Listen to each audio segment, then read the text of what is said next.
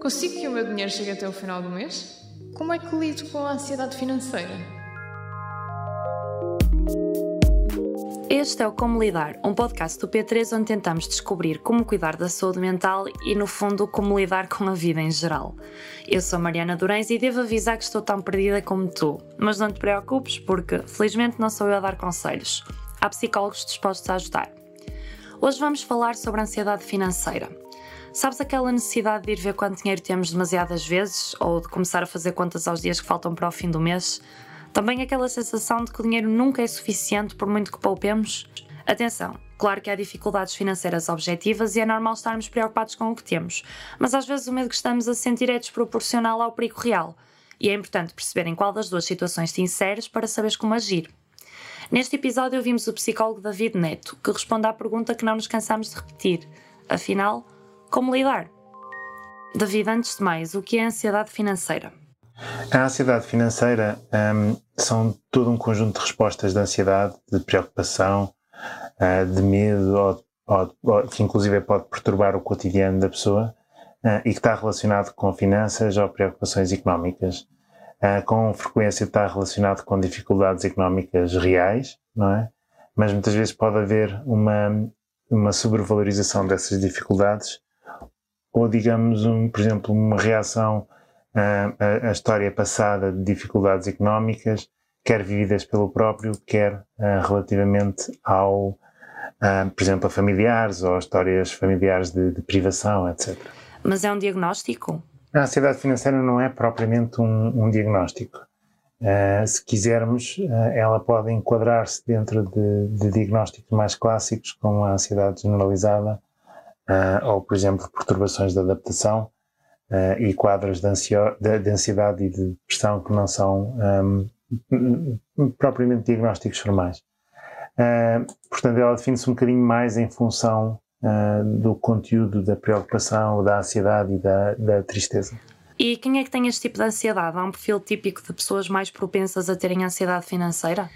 Um, há pessoas com dificuldades económicas, mais uma vez, ou pessoas com dívidas, por exemplo, ou pessoas que subitamente perderam a capacidade de, uh, por exemplo, pagar os seus empréstimos e, e, por, e por aí em diante. No fundo, as situações de desemprego, por exemplo, são bastante uh, problemáticas uh, um, e se elas estão acompanhadas de, de fragilidade, digamos, económica, o, o stress envolvido é bastante maior.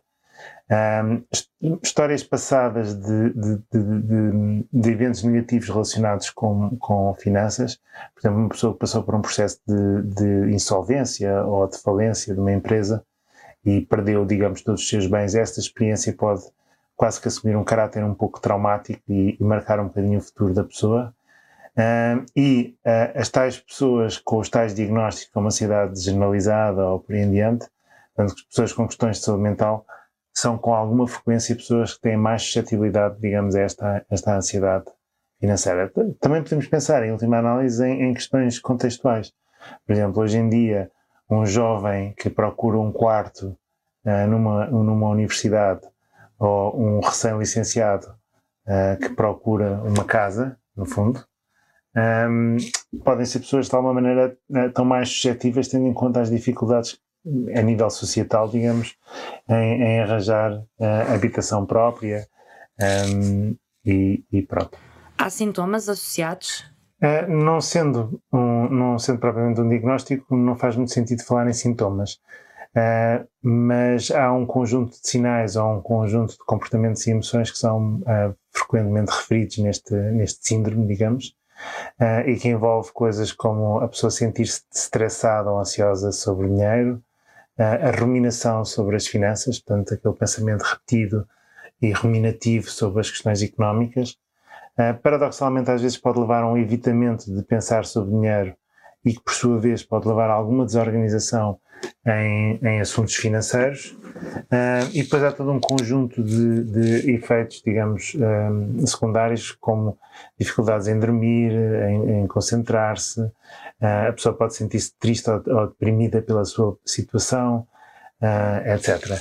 Portanto, em termos da gestão das finanças próprias, pode levar ou a uma ruminação quase que obsessiva em que a pessoa controla até o último cêntimo, ou então, paradoxalmente, uh, fazer uh, decisões financeiras impulsivas e que são uh, problemáticas para aquilo que é a saúde financeira da pessoa ou da família. Como é que se lida então com a ansiedade financeira? Um, há várias coisas que a pessoa pode fazer para lidar com a ansiedade financeira. se estivermos a falar de uma ansiedade financeira num nível moderado ou ligeiro, um, vai também depender um pouco da situação que está associada a essa ansiedade. Ou seja, se estivermos a falar, por exemplo, de, circunstâncias objetivas de dificuldades económicas, uh, de processos de evitamento que podem muitas vezes estar associados a depois uh, haver alguns gastos uh, não controlados, algumas estratégias de literacia financeira são bastante úteis, não é? Tal como promover a possibilidade da pessoa fazer um orçamento familiar, algumas estratégias simples e concretas de poupança, uh, a monitorização das despesas e até inclusive existe um conjunto de aplicações eletrónicas no telemóvel que podem, podem ser úteis para, para estes processos, uh, para estas intervenções. Se, pelo contrário, estamos a falar de uma situação em que existe uma sobrevalorização do risco objetivo, no fundo, e na realidade a pessoa não está propriamente em risco de colapso financeiro, por exemplo, e existe uma ruminação excessiva ou uma preocupação excessiva em torno de, de, do dinheiro.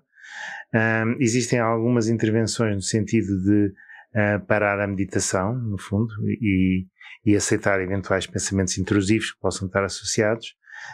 Um, e, inclusive, é a pessoa promover uma relação saudável com o dinheiro, fazendo, inclusive, por exemplo, alguns gastos que correspondam um bocadinho mais a luxos ou a prazeres, desde que estejamos a falar de coisas que não envolvem propriamente uh, algo que tenha uma sobrecarga financeira razoável, no fundo. Portanto, no fundo, promover formas da pessoa ter uma relação, neste caso, mais descontraída com, com o dinheiro. Um, algumas intervenções para a ansiedade geral podem ser úteis também. Uh, temos os relaxamentos, uh, estratégias de respiração, o exercício físico também, em última análise, ou, ou, coisas que envolvam, digamos, o apoio social, são aspectos que são úteis na ansiedade geral e que podem ser úteis também aqui também. Um, no entanto, eu queria chamar a atenção para uma coisa, que é, é importante um, que, se estivermos a falar de níveis de ansiedade mais intensas, ou que já tenham um caráter perturbador para a vida a cotidiana da pessoa, que a pessoa seja encorajada a procurar ajuda. Um, procurar ajuda psicológica não é uh, nada de errado, antes pelo contrário, uh, e é importante nós promovermos atitudes que, que, que de alguma maneira contraria o estigma que possa existir ou alguma relutância em algumas pessoas. Posto isto, faz contas à vida ou gasta naquela coisa que te estava mesmo a apetecer comprar? Se isto fosse um podcast de autoajuda, dizia para aprofundares o conhecimento do teu self. Neste caso, vou sugerir só que avalies as circunstâncias. Será que precisas de comprar um livro de literacia financeira? Não me digas que não consegues responder sem ir ver quanto tens na conta.